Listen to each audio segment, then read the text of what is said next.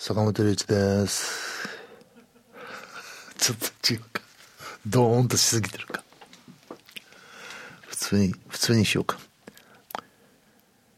坂本龍一です。Radio 坂本スペシャルイシュー for podcasting。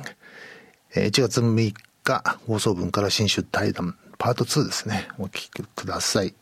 あの今回は哲学者の国分光一郎さんです。えー30代の哲学者。えースピノザとかね、ドゥルーズをやっていたんですけども、えー国分さんの、あのー割と有名になった暇と退屈の倫理学、えーいいですよ。もうぜひ読んでほしいですね。あの読みやすいです、かなり。えー平易に書いてあるけど、ものすごく深い問題を扱っているなと思います。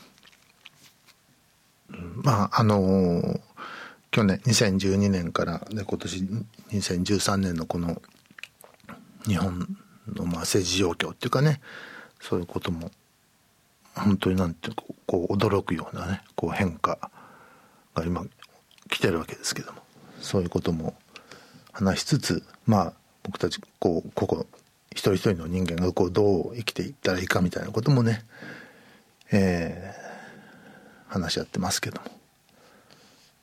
まあ、あの、注目の存在ですよね、今後ともにね。でぜひ、ブログなんかもチェックしてみてあげてください。というわけで、えー国分光一郎さんとの対談パートお楽しみください。813 J-Wave Radio Sakamoto 坂本龍一がお送りしているレイディオ坂本新春対談3組目は、えー哲学者で、えー高崎経済大学経済学部准教授の国分光一郎さんです、えー明けましておめでとうございますどうも明けましておめでとうございます。もう土足気分で ええまったりといきたいと思うんですけど、まったりとお願いします。よろしくお願いします。えーっとあそうそうあの前回お会いしたのは年末にあの赤坂アクトシアターで行った、えー僕のねトリオライブに、あのご夫妻でお越しいただいたんですけど、ね、ご招待いただきました。はい。なんかあの奥様が興奮してたとかっていう。あ、いや、なんかあの、坂本さんそんで、それほど強調なさってなかったですけど、はい。あの、ぶなんていうんですかね、演出ですかね、はい。ああいうふうに、うん。あの、調律の人とかがですね、来て、あの、いつ始まったんだろうっていうのがよくわからない感じで始まって、で、あれが、妻がその、見ながら途中でパッと、あ、実はもうあの、ブーって最初のブザーの時にも始まってたんだ。坂本さんが来た時みんな拍手したけど、そうじゃなくて、調律の人とか、あの、透明の台を吹いてる人が来た時に、拍手すべきだったんだってことを、すごく興奮して言ってました。後に。そうですね、あのでまあ僕が出ていくと、ええ。拍手を、まあ、されてしまうので、えあれが自分でも本当に困るんですよね。だから、見つからないように出ようかとかね、こう、非常に矛盾したこと考えて、見つからないように出て、ひピアノ弾いてたら、え。どうなんだろうとかね、ええ。考えて、なんかこそこそ出ていこうかとかねえ。い。や、でも実際こそこそ出てきた感じでした。割とだだなるべくこそこそ人はいるんですけど、ええあの、拍手来ちゃうと、ええあの、ぶち壊しが、え演出がぶち壊しなんで、ええそのまま、えっ、と、まあ、虚実っていうのかな、リハーサルだか本番だかわかんない、うん。その境目がない感じで始まりうんたいわけ、ねええ始まって終わりたいんですよね。えなので、まあ、おあの、終わり方も、その始まり方と同じように、うんえー一応終わって、するともうすぐ出てきてしまう。普通だったらば、まあ、お客さんがみんな出て行ってから、ええ。その後後かつ後片付けを始めるんですけども、ええ。もうすぐ始めちゃうみたいなね。もう裏を、裏と表がないみたいな。であの、舞台も普通ですと、あの、ホリ、ホリゾンタルといってね、あの、まあ、黒いバックドロップみたいなものをこう垂らしたりして、その裏は、えー楽屋の方は見えないようにしておくことが多いんですけど、まあそれも取っ払っちゃって、うん全部ゴロゴロとその辺にこう、機材なんかも置きっぱなしの状態が見えているという感じですね。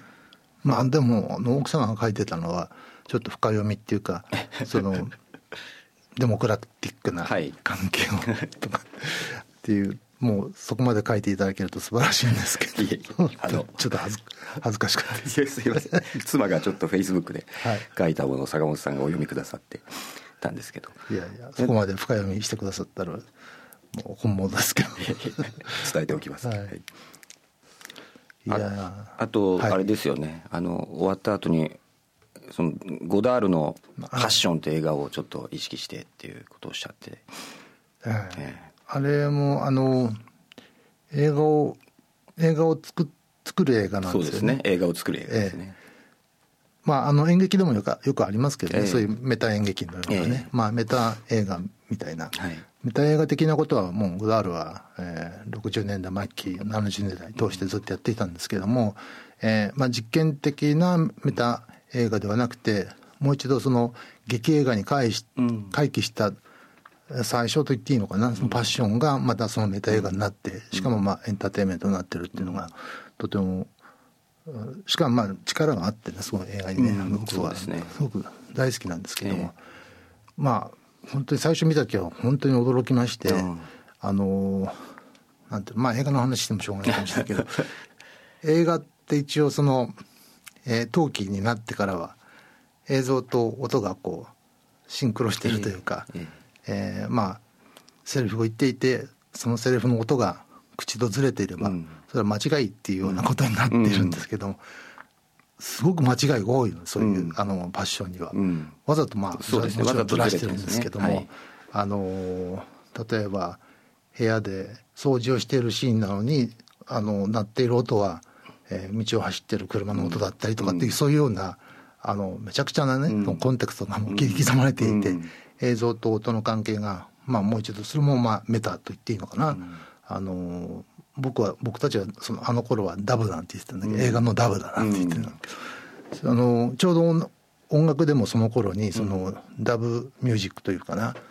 一種そのうんまあレゲエなんかの一つのトラックをバラバラに分解してちょん切ったり、ん。こうカットアップしたりっていうようなね、あのまあ遠いルーツはバローズかもしれないけどもそういうような手法がガンガン出てきて、で今やもうそれは、えーコンピューター上でこう扱えるようになって、まあ、当たり前のような感じにこう切り張りするのは当たり前のようになってしまったけどもそれの、まあ、新しいやり方が80年代に出てきてすごくびっくりして、まあ僕たちも飛びついたんですけど、そういう、まあ、シンクロ現象っていうかな、あのうんゴダールもあの年でそういうことをやっていたっていうのは非常にもうあの先見的で素晴らしいなとうん。思ってましたけども、まあそのゴダールの話でもしょうがなくて、はい。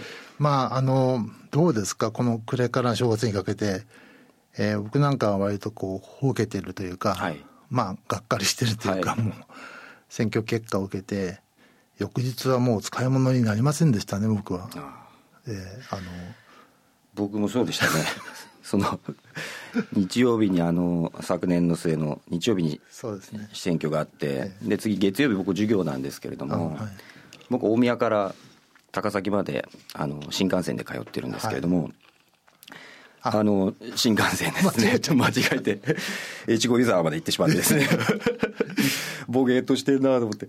でまあ授業もなんか気合が入んなくてですねいつも僕立って大声でやってるんですけども、ずーっと座ってですね、OK えーボケーっとしてました。でももうみんなちょうどその時僕関東の永遠平和にのためにっていうテキストをちょうどやってみんなやっぱ希望あるんだみたいなことを喋りましたけれども、うん。しかしちょっと僕の体には希望がないような感じで 座り込んで授業してましたね。もう抜けの殻にええ。なってましたけど、僕もあの翌日の17日はえーっとお昼からですね、あの特派員記者協会っていうところなのかななんか有楽町の方のそういうまあ戦あの日本が占領されて、まあその占領軍のあの記者たちがこう集まるような場所、非常になんかその日本の近代史の方象徴的な場所なんです、そこであの記者会見があって、えー何の記者会見かというとあの2000、まあ、来年ですね2014年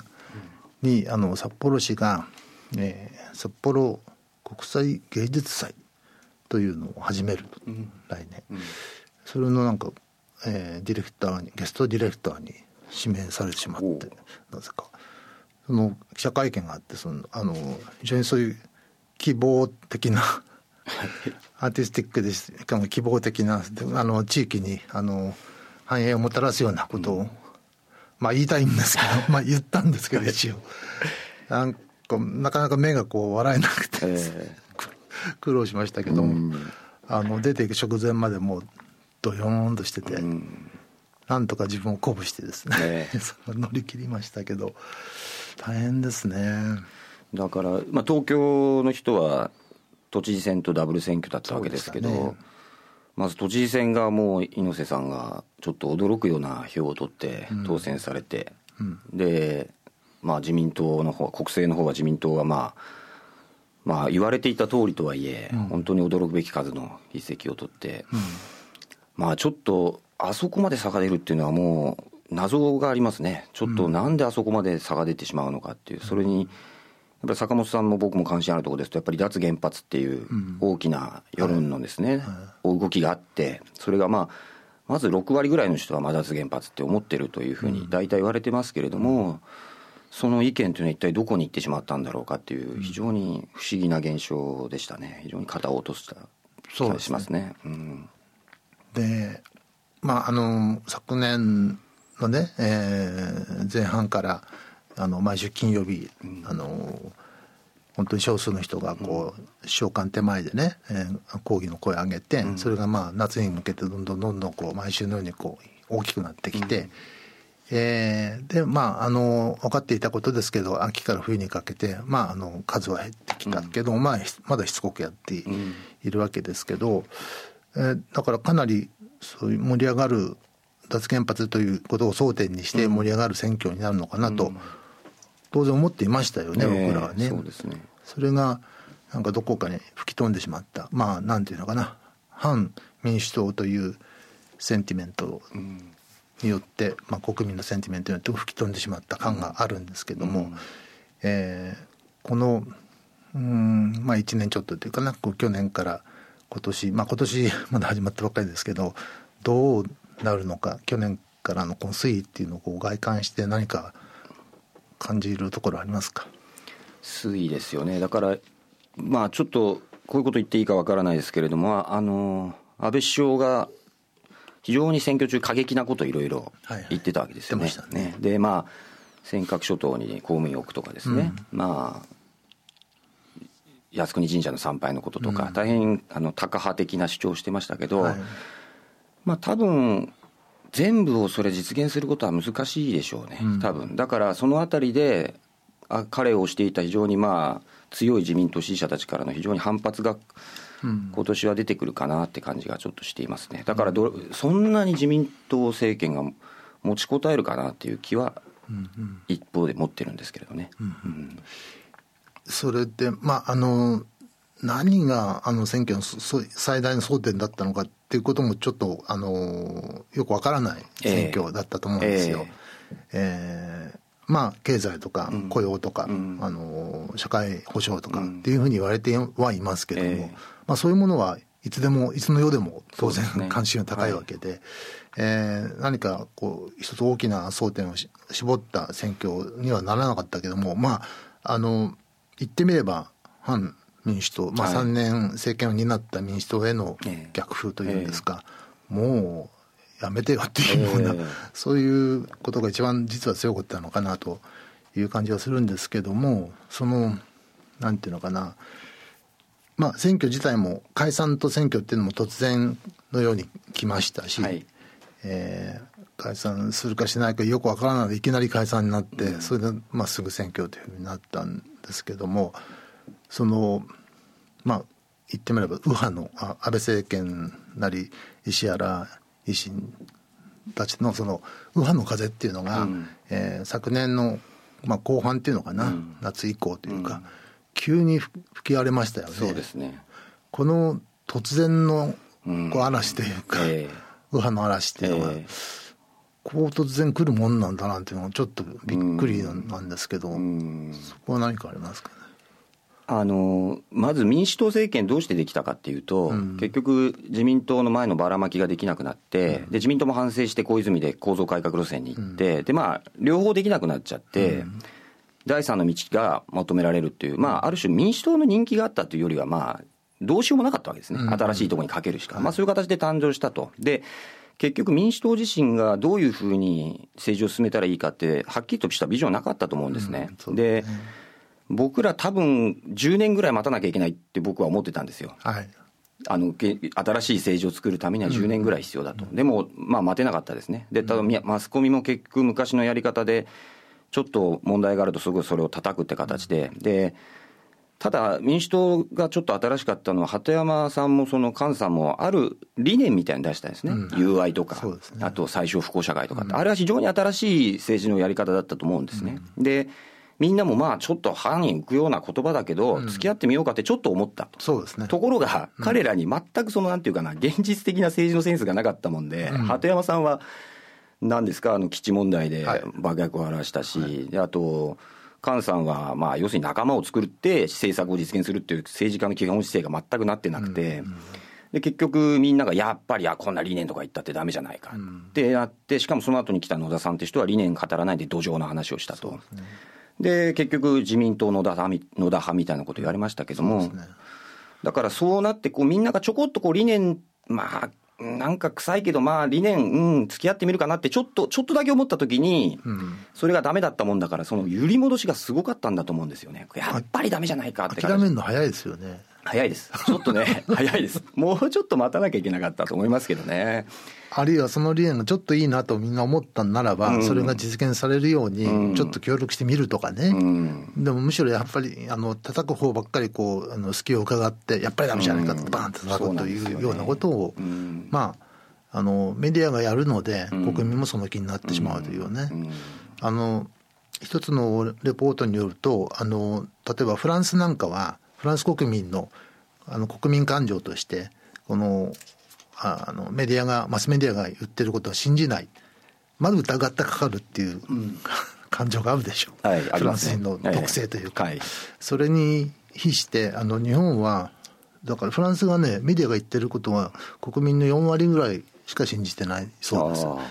日本は日本人は7割だそうですね。やっああありましたね。ぱり魚しやすい、うん。信じやすい。信じやすい。僕は割と信じない方ですけど、ええ。昔から、ええ。どうどうですか？いや、だから僕、フランスにな5年ぐらい留学していたんですけど、その、まあその政治とかに対して距離を取るっていうのが当たり前なんですよね。うんうん。で、風刺の文化があるじゃないですか。ね。フランス政府あの革命ぐらいからの、ね。ああいう形で政治家のバカにするものだし、うん。メディアなんて信用できないし、俺たちがきちんと路上に出て大声出して言わなければダメだっていう、まあそこは日本と全く違いますよね。ヨーロッパには比較的そういう、うん、伝統がありますよね。ね。風刺の伝統ってありますね。イタリアもイタリアもそうだし、はい。まああの政治家なんてとか政治なん。てどどうせ世界中そんなものさっていうことはよく聞きますよね、え割とだからそこは日本の方がナイーブというのか、うん。なんでしょうかね。昔はねコロンビアトップライトっていうね、はい。あのスタンディングスタンドアップコメディアンががいたんですけど、えー、それそういう風刺の伝統がなくなっちゃったのかな、まあ、あと、やっぱり読売新聞が世界一の発行部数っていうね、ことから分かるように、まあ、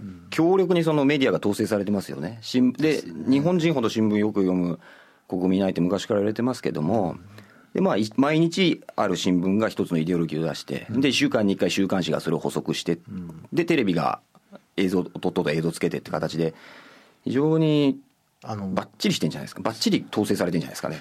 でね、えよくあの、まあ、歴史的に革命とかねクーデターがある時は、ええ。あのやる側はですね最初にそのメディアを抑えると、ええ。まあまあ、ロロシア革命だったらまあ新聞社とかですね、ええ。抑えると、え基本なんですけど、えでこれはまあ一つの今例えば、まあ、安倍政権が誕誕生してですねあのまあちょっと緩い革命までいかないけどもまあ政権交代ではあるんだけども、そのこの右派の嵐っていうのは、ん。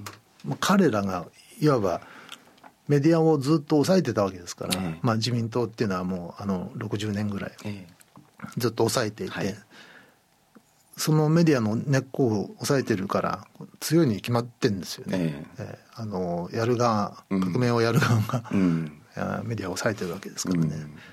それはあのまあやられて初めて気が付いたというかねうん。感じはあるんですけどね、うん。僕もね。そうかっていう。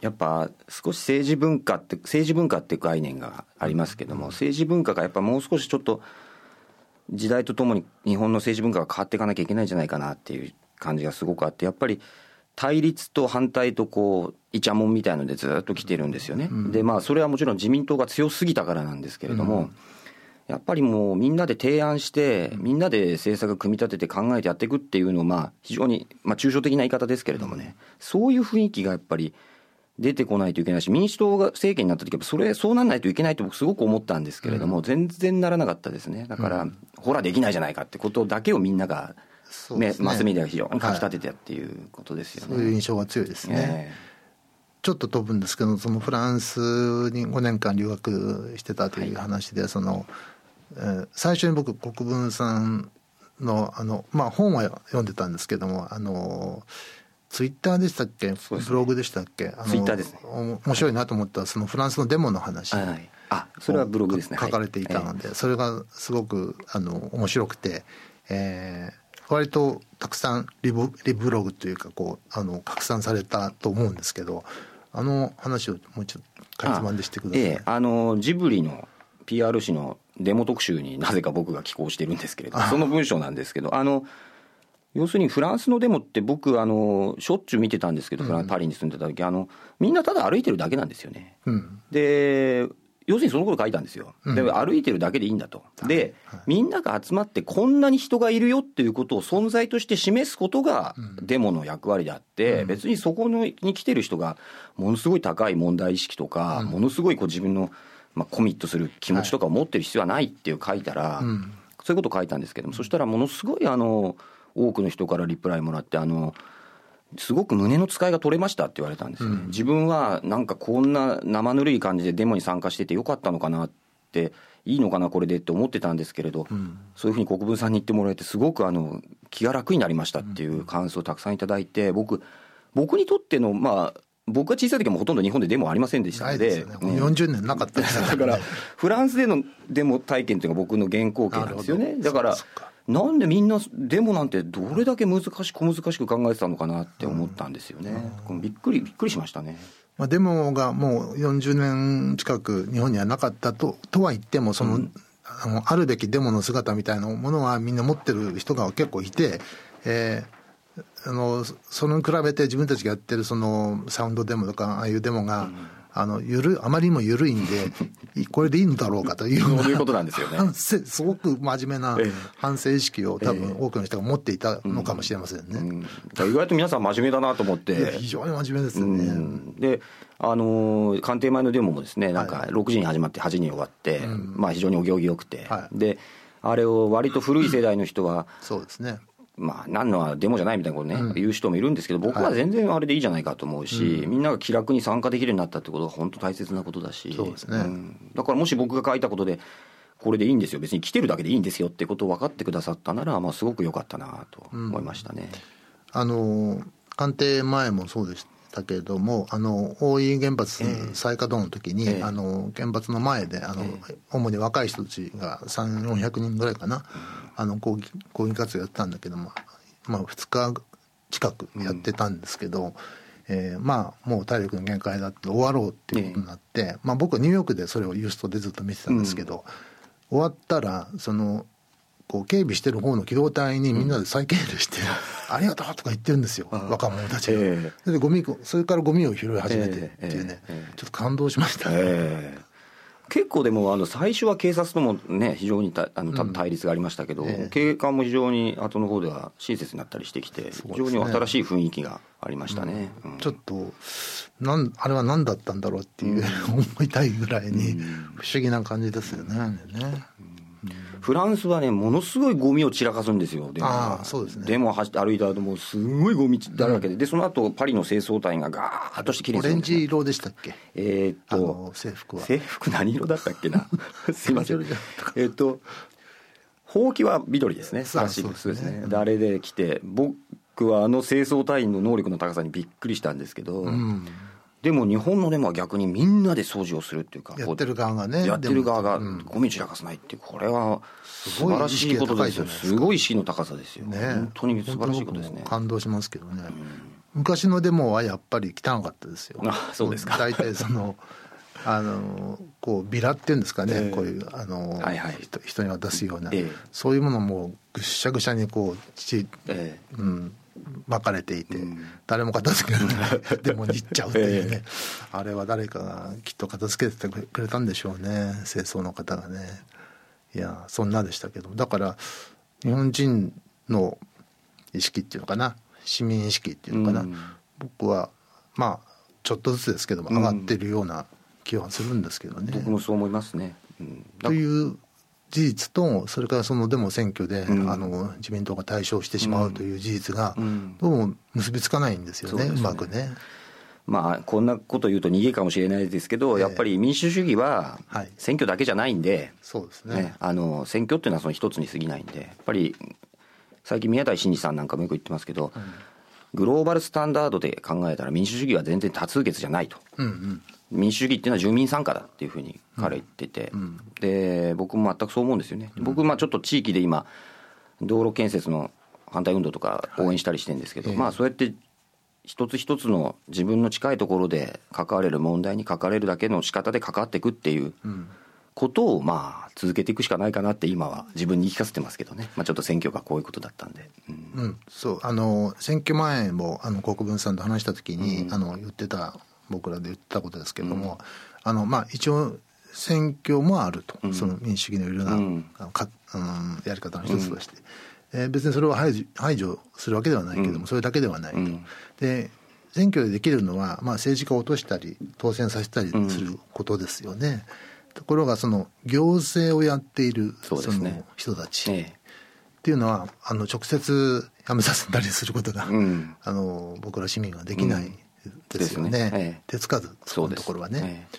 そこをちょっとこうなんていうのれの腕押しじゃないけどその、あのでも実際に行政が一番その市民あるいは国民に対して、まあ、直接のいろんな仕事をしてくれるわけで、ええ。ー一番よく知ってもいるしその、直接僕たちの生活に関わることをやってくれているのでそこで市民や国民の意見がこう反映されない、もしされないとしたら、すごく良くないことなんで、うん。その政治家を選んで、まあ、法律を作る彼らは法律を作る人たちですけども、うん。それよりもその行政にどうやって、えー市民国民国民の声を届け反映させるかと、うん。いうことが結構大事だなとそうですね。強く思いますね。そうですね。だからあのーこれ僕いろんなところで最近言ってるんですけどだからなんで選挙にしかで選挙に関わることしかできないのに民主主義って言われてるかって言ったら、あの立法権でつまり議会で何かを決めてそれを執行するのが行政だっていうのが一応建前になってるからなんですよね、そうです。ところが実際には行政が動かしてるわけですよね。そうですね。官僚がこういうことやりたいんで法律通してくださいって言って国会に行ってで国会がそれを通して物動いてるわけですね。ところがその行政に僕らは何にもできあのタッチできないっていう、この理論と現実のギャップっていうのはなんとかしなきゃいけないなっていうのがすごく思ってるところですね。そうですね。あの政権交代しても、ん。結局あの官僚は手つかずで、うん。あの同じ信念のもとにうん。やっていくわけなんで、うん。まあ、それを民主党はあの政治指導で変えようとはしたんですけど、うん。実際には全然変えられなくて、うん。えー野田政権になったらもうむしろその官僚の言いなりのように見えていてあこれはもう政治家を変えてもダメなんだなっていうことが、まあ、の野田政権のおかげでうん。僕らもはっきり分かりましたよね。ね。えだそうですね。あの民主党って政権交代して事務次官会議っていうのをこうやめたんですよね、でそれはまあ政治主導の非常に象徴的なやり方だったわけです、まあ、野田政権になって結局それを事実上復活させて、であれですよね。野田さんがその皆さんの力が必要ですとかってアピールしてんですよね。でそんなの官僚なんだから僕らのために働くの当たり前なんだからそんな お願いするのおかしいじゃないかと思うんですけど、まあ、それぐらい結局元戻っちゃったですねあの時点で。うん、非常には歯がゆい感じしましたね野田政権見てる時に、うん。でもまあそれでよく分かったわけですよ構造がね。ああだから政治家だけ変えてもダメなんだっていうのがね、でも政治家変えて変えてもダメだと思っていたらその政治家が変わったら今度ものすごく変わっちゃう 変わっちゃいそうっていうね状態に今なってるわけですよね。まああの安倍さんたちが作ろうとしてるその憲法改正案、えっていうのをよくの読んでみるともうすすごいことがいっぱい書いてあってねね。うん。怖いんですけども。まあでもそんなその改正案を読んでみんな投票してるわけじゃないから、うん。あの細かくね安倍政権になったらどうなるかなんてことみんなわからないでね、まあ雰囲気でうん。投票してるわけですよね、そういう人が多いわけで、えーだからまああのこちらからの希望としては別にそのイベントが圧勝したからといってしあの安倍政権のやろうとしてることが全部信任されたわけではないということははっきりね、そうですね。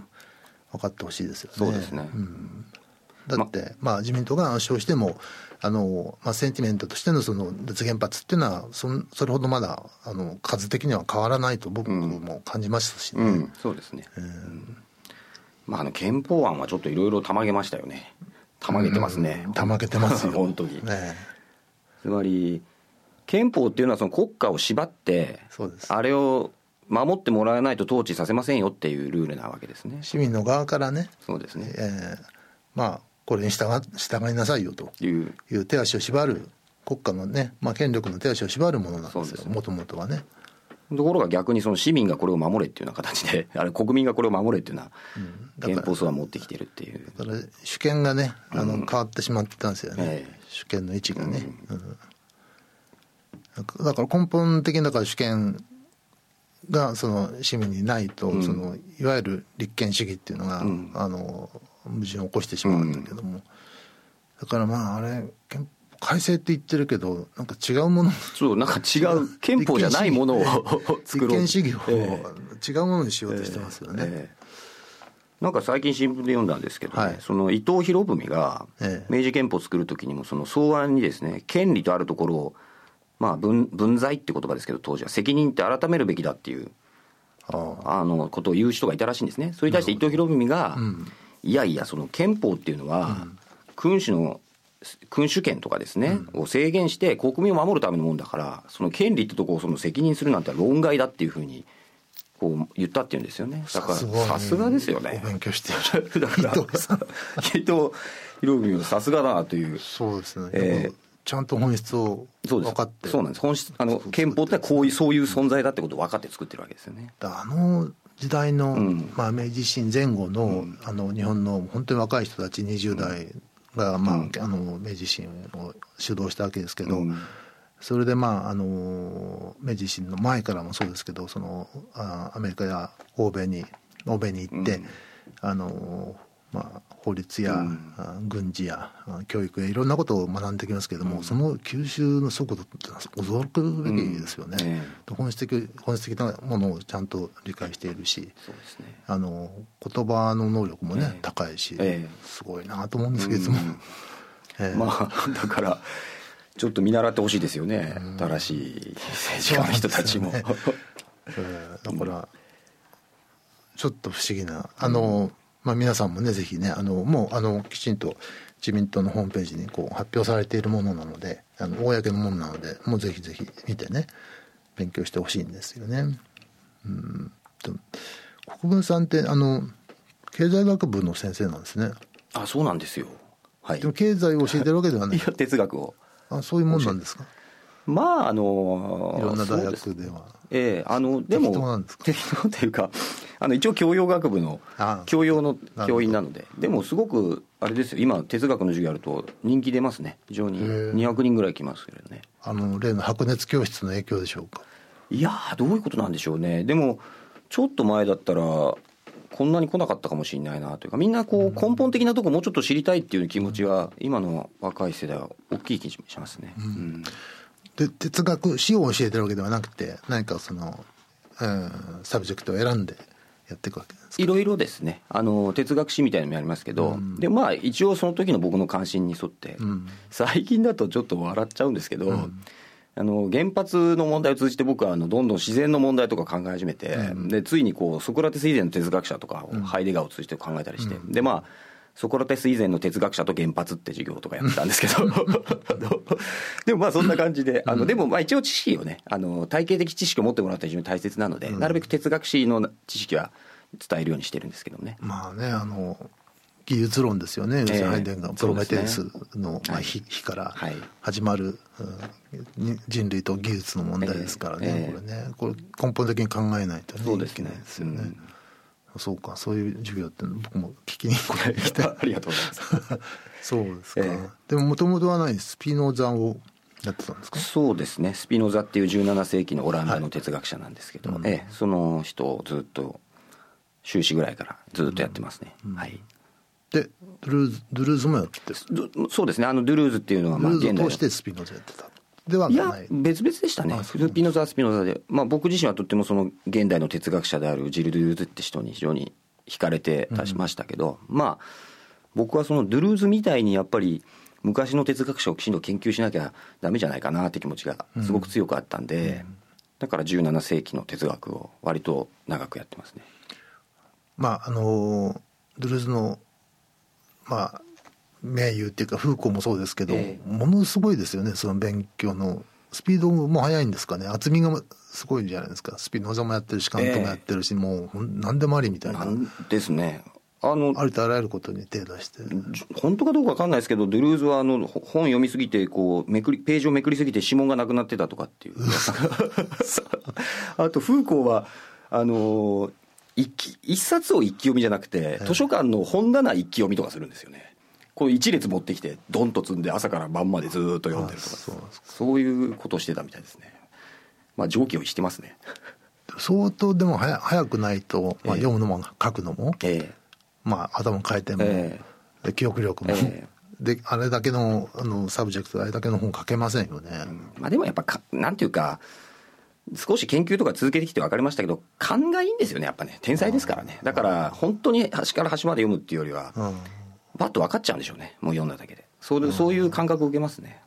ゴダールなんかも、うん。あの自分の映画にあの自画像なんかにこう自分が出てきて、うん。それでやっぱり本に囲まれていて、あの適当にこう本なのかポンとうん。抜いてパッと開いてそこをいきなり読み出したりするんですけど、多分 あれまあ日常なのかなと思ったりしてるんですけど、それですぐまたメモ書いたりとかして、ああいう感じなのかな。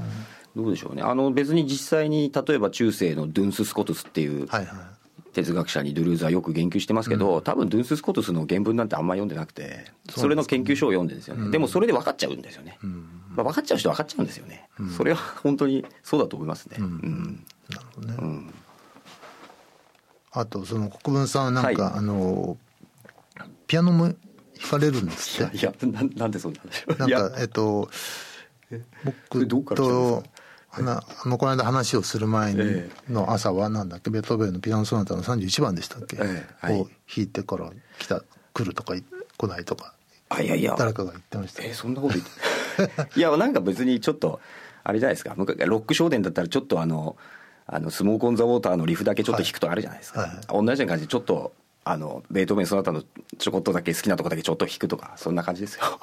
習ってらっしゃった昔習ってましたけどね、うん。音楽割と好きで高校の時はあのバイオリン室内楽でちょっとやってたんですけどでももう全然あのさ才能がないということは分かってやっていませんけれども、はい、高校ははいどこだったんですか、高校はあの東京ですか？東京です。あのハンカチ王子で有名な早稲田実業ってなんですけどあハンカチ王子どうした？北海道行ってん頑張ってますか？うはい。頑張ってほしいですよ。ね、はい。ね。ええ。そうなんだ、室内学高校生で室内学ってそれはでも結構高いですね。なんかレベルが。元はブラスバンドやってたんですけど、うん。小中とでもちょっとブラスバンドがあんまりなんかオタクっぽかったんでしたら端っこの方にいたマイナーな、うん。マイナーなその音楽部っていうのがあってそこでブラスバンドがオタクっぽい。ブラスバンドオタクっぽかったんですよ単に僕の高校では。すいません。ブラスバンドは素晴らしいです。僕大好きでええ。ずっと中小中やってたんですけどそのちょっとあんま雰囲気が合わなかったんですね。僕の高校のブラスバンドと。オタクっぽいブラスバンドってどういうんでしょうね。ちょっと僕もやってたんですけどちょうどそれで僕が、えー中1入った時かな東京オリンピックぐらいで、前泉さんが作った東東京オリンピックのあのファンファーレがすごく流行ってて、あかっこよくてねあれ吹きたかったんですけど僕あの中学に入った途端にその音楽の先生に「ああお前はチューバの口してるね」って言われて 無理やり引き込まれてチューバしか 吹かしてくれなくてもう本当に嫌だったんですけど後ろの後ろの方で一番後ろでしょ？だってチューバそうですねって後ろそうですそう。ですね。ラミ。ラミだからもうつまんなくて。でトランペットとか一番前にいてええ。かっこいいんですよね、ええ。メロディー吹いてるしね、ちなみに楽器は何だ？あ僕トランペットだったんですね。ねかっこいいんですよ、でもなんかもう口が痛くなっちゃうので。こう丸くなるでしょ丸くなりますね。血がにじんだみたいにそうなんですよね。非常に辛かったですねやってる時は。そうなんですね。それでバイオリン行ったんですか？まあ全然弾けないですけどね。そう単に単に部活でやってたってだけですね。そうでしたか。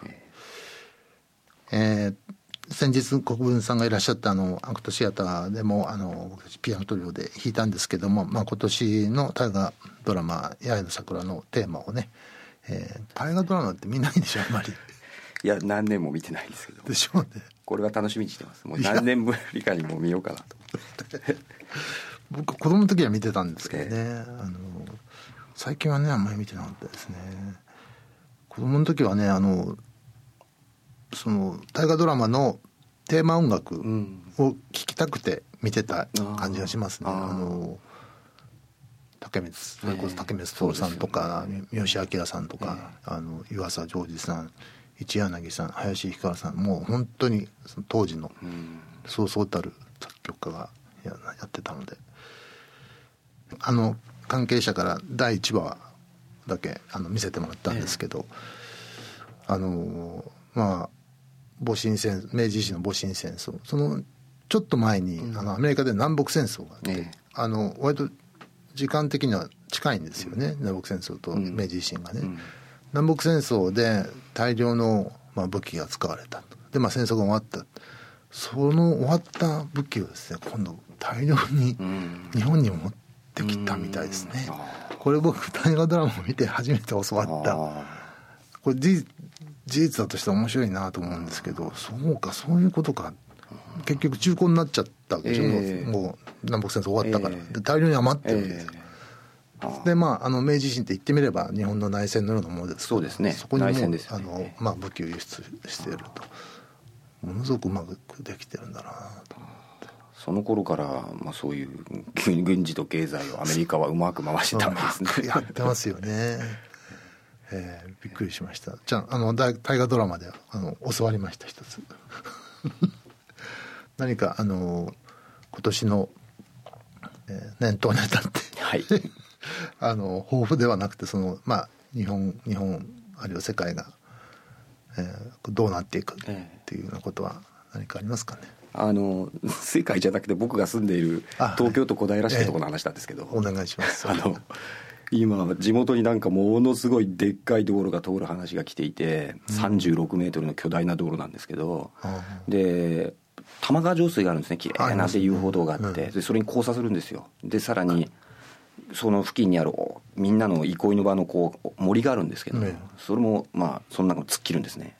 で地元が反対運動があって、うん。で今住民投票やってくれっつって署名集めとかしてるんですけど、うん。うんだからまあもしあの関心ある方いたら僕のブログとか見ていただければ、あの情報載ってますんで、うん。でまあそれやってて思ったのはあのやっぱこういう一つ一つの積み重ねでしか全体の民主主義とかも変わっていかないだろうなってことなんですよね。ですごく今その運動やってる人たちはあのなんていうのかな変に肩肘張らないで、ん。